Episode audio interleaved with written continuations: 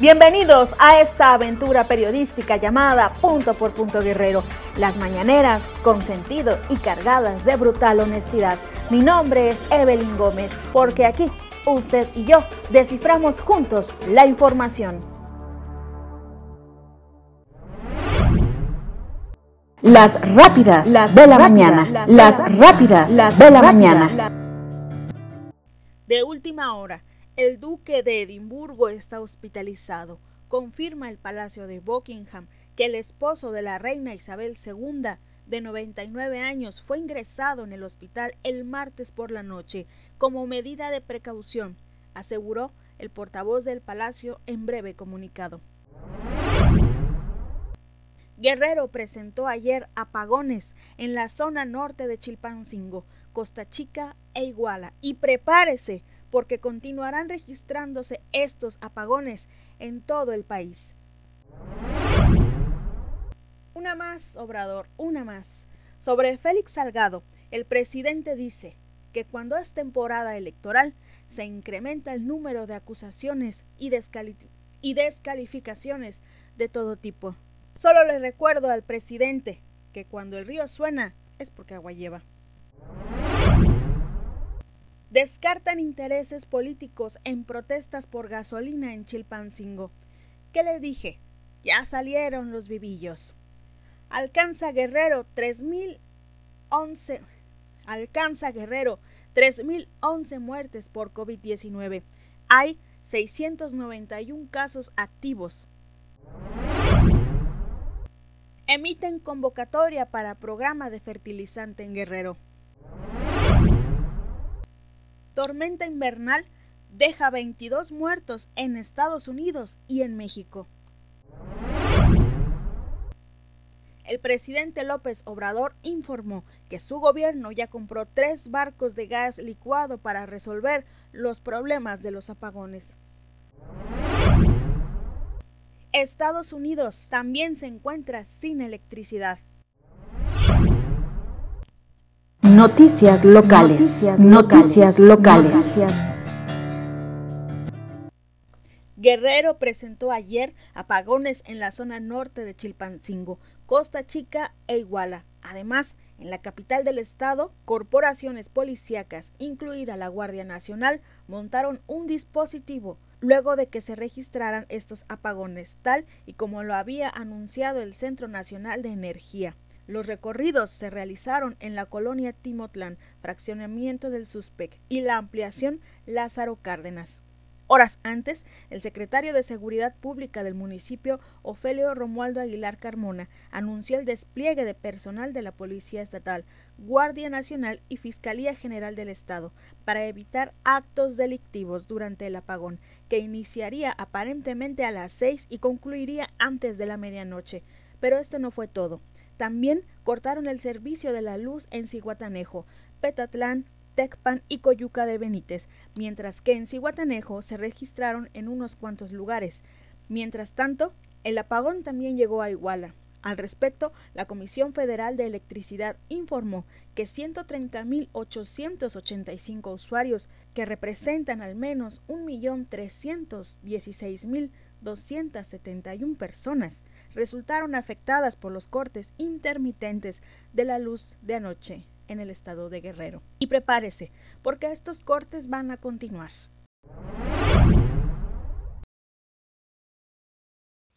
Y escuche usted muy bien esto. En la mañanera de hoy, el presidente Andrés Manuel López Obrador, después de que se le cuestionara sobre la candidatura de Félix Salgado Macedonio, el señor respondió que cuando es temporada electoral se incrementa el número de acusaciones, descalificaciones de todo tipo, y no conforme con esta declaración, también aseguró que si se hace una encuesta y el pueblo lo quiere, se debe respetar la decisión del pueblo.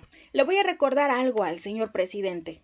Cuando yo era reportera en Puebla y me tocó cubrir muchas de sus giras, ya en la última me acerqué al presidente, al ahora presidente, y le dije, Señor, yo no soy de Puebla, soy del estado de Guerrero. ¿Cuándo va a ir a mi estado? Porque usted está prometiendo un cambio y mi estado necesita urgentemente un cambio. Y el Señor me miró y me dijo, tienes razón, no he ido a Guerrero, pero te prometo que pronto voy a ir, porque Guerrero necesita mucha ayuda, necesita apoyo y necesita sobre todo gente digna para gobernar, porque Guerrero es un estado grande, es un estado digno y pronto habrá gobernantes así, te lo prometo.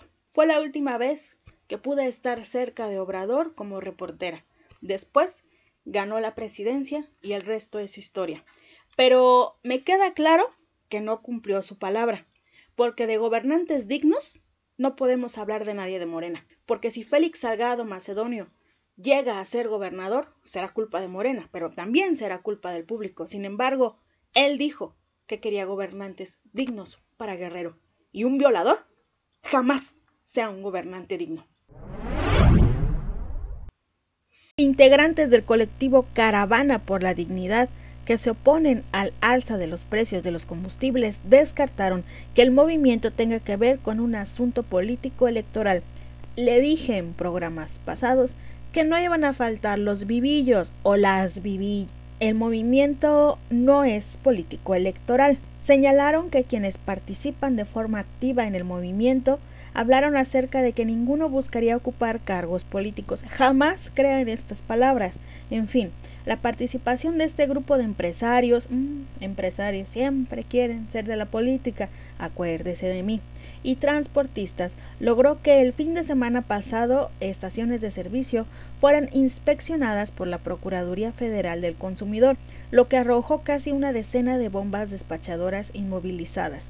De las 17 gasolineras ubicadas en Chilpancingo, solo cuatro son las que ofrecen los precios más bajos y se ubican en, en la salida norte de la ciudad, según el dirigente de esta agrupación. Déjeme contarle un secreto. Hay tres cosas que jamás hay que creerle a ningún político o a ningún empresario, sobre todo empresarios que de alguna manera se vinculan con política. La primera, cuando le dicen que van a trabajar por el pueblo. Esa es la primera mentira. La segunda, cuando dicen que van a poder resolver los problemas que tiene el Estado o la nación en general. Y la tercera, y tal vez la más importante, cuando le dicen que ellos trabajan por amor a su tierra. Si realmente trabajaran por amor a su tierra, no sería necesario que se sentaran en una curul, porque para trabajar por la tierra, primero hay que amarla de verdad, hay que conocerla, y eso implica hacer todos los días algo diferente para poder cambiar las circunstancias de nuestro estado. No hay que ser político para cambiar un estado. Eso les debe quedar muy claro. Entonces, jamás le crea a un político o a un empresario porque están cortados por la misma tijera. Siempre, siempre van a ver por sus intereses. Y el pueblo, el pueblo que se siga muriendo de hambre.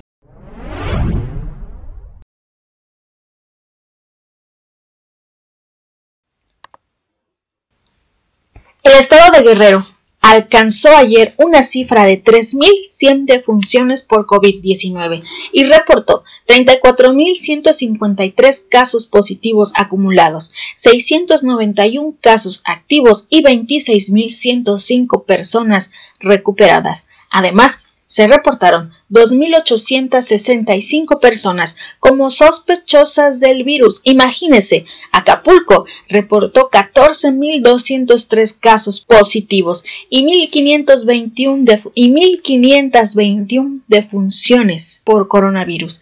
Chilpancingo tampoco se queda muy atrás. Alcanzó una cifra de 6.043 casos acumulados y reportó 362 defunciones. Ciguatanejo cerró con 2.048 casos positivos y 159 muertes.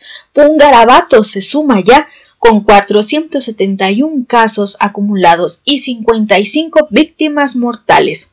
Iguala alcanzó los 1.769 casos positivos y 230 defunciones. Tasco, por último, reportó 1.078 casos positivos y 164 fallecimientos. Esperemos que los guerrerenses se sigan cuidando y sigan todas las medidas sanitarias porque de otra manera la economía va a empeorar y la salud, la salud ni se diga. El delegado federal Iván Hernández informó que el martes fue emitida la convocatoria del programa de fertilizante gratuito, en la que se contempla un padrón prevalidado de más de 300.000 productores a través de una videoconferencia. El coordinador de Seguridad Alimentaria Mexicana, José Isabel Olaís, señaló que a la fecha ya se cuentan con 60 bodegas acondicionadas para albergar las primeras toneladas de fertilizantes y adelantó que para marzo estarían listas las 110.000 contempladas. En el enlace virtual participó además Areli Cerón Trejo, la coordinadora nacional del programa. No sé usted, pero yo soy muy mal pensada. Van a conocer esto de la entrega del programa y la convocatoria cuando Guerrero está a nada de unas elecciones. No sé usted, pero a mí esto me huele raro, ¿o no? Noticias, nacionales. Noticias, nacionales. Dijo el presidente Andrés Manuel López Obrador que es ofensivo que comparen su gobierno con otros gobiernos, yo creo refiriéndose sobre todo al PAN y al PRI. Dijo textual, es hasta ofensivo que nos comparen. No, señor presidente, lo que es ofensivo es la burla de Morena ante tanta corrupción, porque déjeme decirle que integrantes de Morena son incluso más corruptos que los del propio PRI. En fin, refutó el presidente Andrés Manuel al negar rotundamente que se utilizaran para fines electorales los registros en plataformas o datos personales que se solicitan a adultos mayores en módulos de vacunación. ¿Ya ven cómo todo es un ciclo? Morena es el nuevo PRI y está agarrando las mismas formas. Dice el presidente que ya deben dejar en paz a su gobierno porque el origen de Morena es el movimiento de la transformación, el cual afirmó que siempre se ha opuesto por convicción a la manipulación, al uso de programas sociales de las acciones de gobiernos con propósitos electorales. Y entonces me pregunto yo, ¿qué quería hacer Pablo Amílcar Sandoval? Les dejo eso de tarea. Además, dice, si se pidió la credencial para votar es para comprobar que las personas realmente tengan más de 60 años y que viven en alcaldías donde se empezó a aplicar el antígeno. No hay ninguna intención de actuar de manera ilegal y perversa. Eso dígaselo a los morenistas de Guerrero. En fin, también dijo, no hay ninguna intención, reitero. Por último, que solo imaginar el traficar con la aplicación de las vacunas para fines electorales es lo peor. Imagínense, ojalá y se diera una vuelta por el liste de Guerrero, porque los funcionarios mueven sus influencias para vacunarse antes que los ciudadanos. En fin, que siga soñando el presidente y nosotros, nosotros seguimos aquí tratando de sobrevivir a esta pandemia. Noticias internacionales. Noticias internacionales a 26 los muertos debido a la tormenta invernal en Estados Unidos. Unas 100 millones de personas continúan afectadas todavía este miércoles por una tormenta invernal que dejó al menos 26 muertos y forzó la cancelación de casi 4.000 vuelos comerciales causando vastos cortes en el suministro de energía eléctrica. El Servicio Meteorológico Nacional indicó que las condiciones de frío intenso y fuertes vientos continúan en la mayor parte de Estados Unidos, desde Texas hasta Nueva Inglaterra.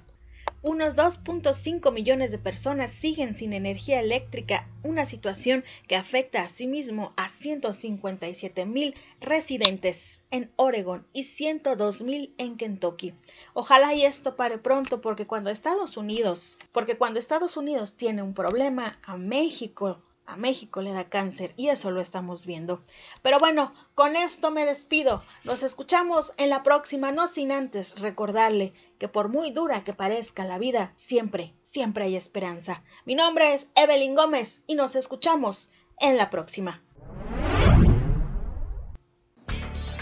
Bienvenidos a esta aventura periodística llamada Punto por Punto Guerrero, las mañaneras con sentido y cargadas de brutal honestidad. Mi nombre es Evelyn Gómez, porque aquí usted y yo desciframos juntos la información.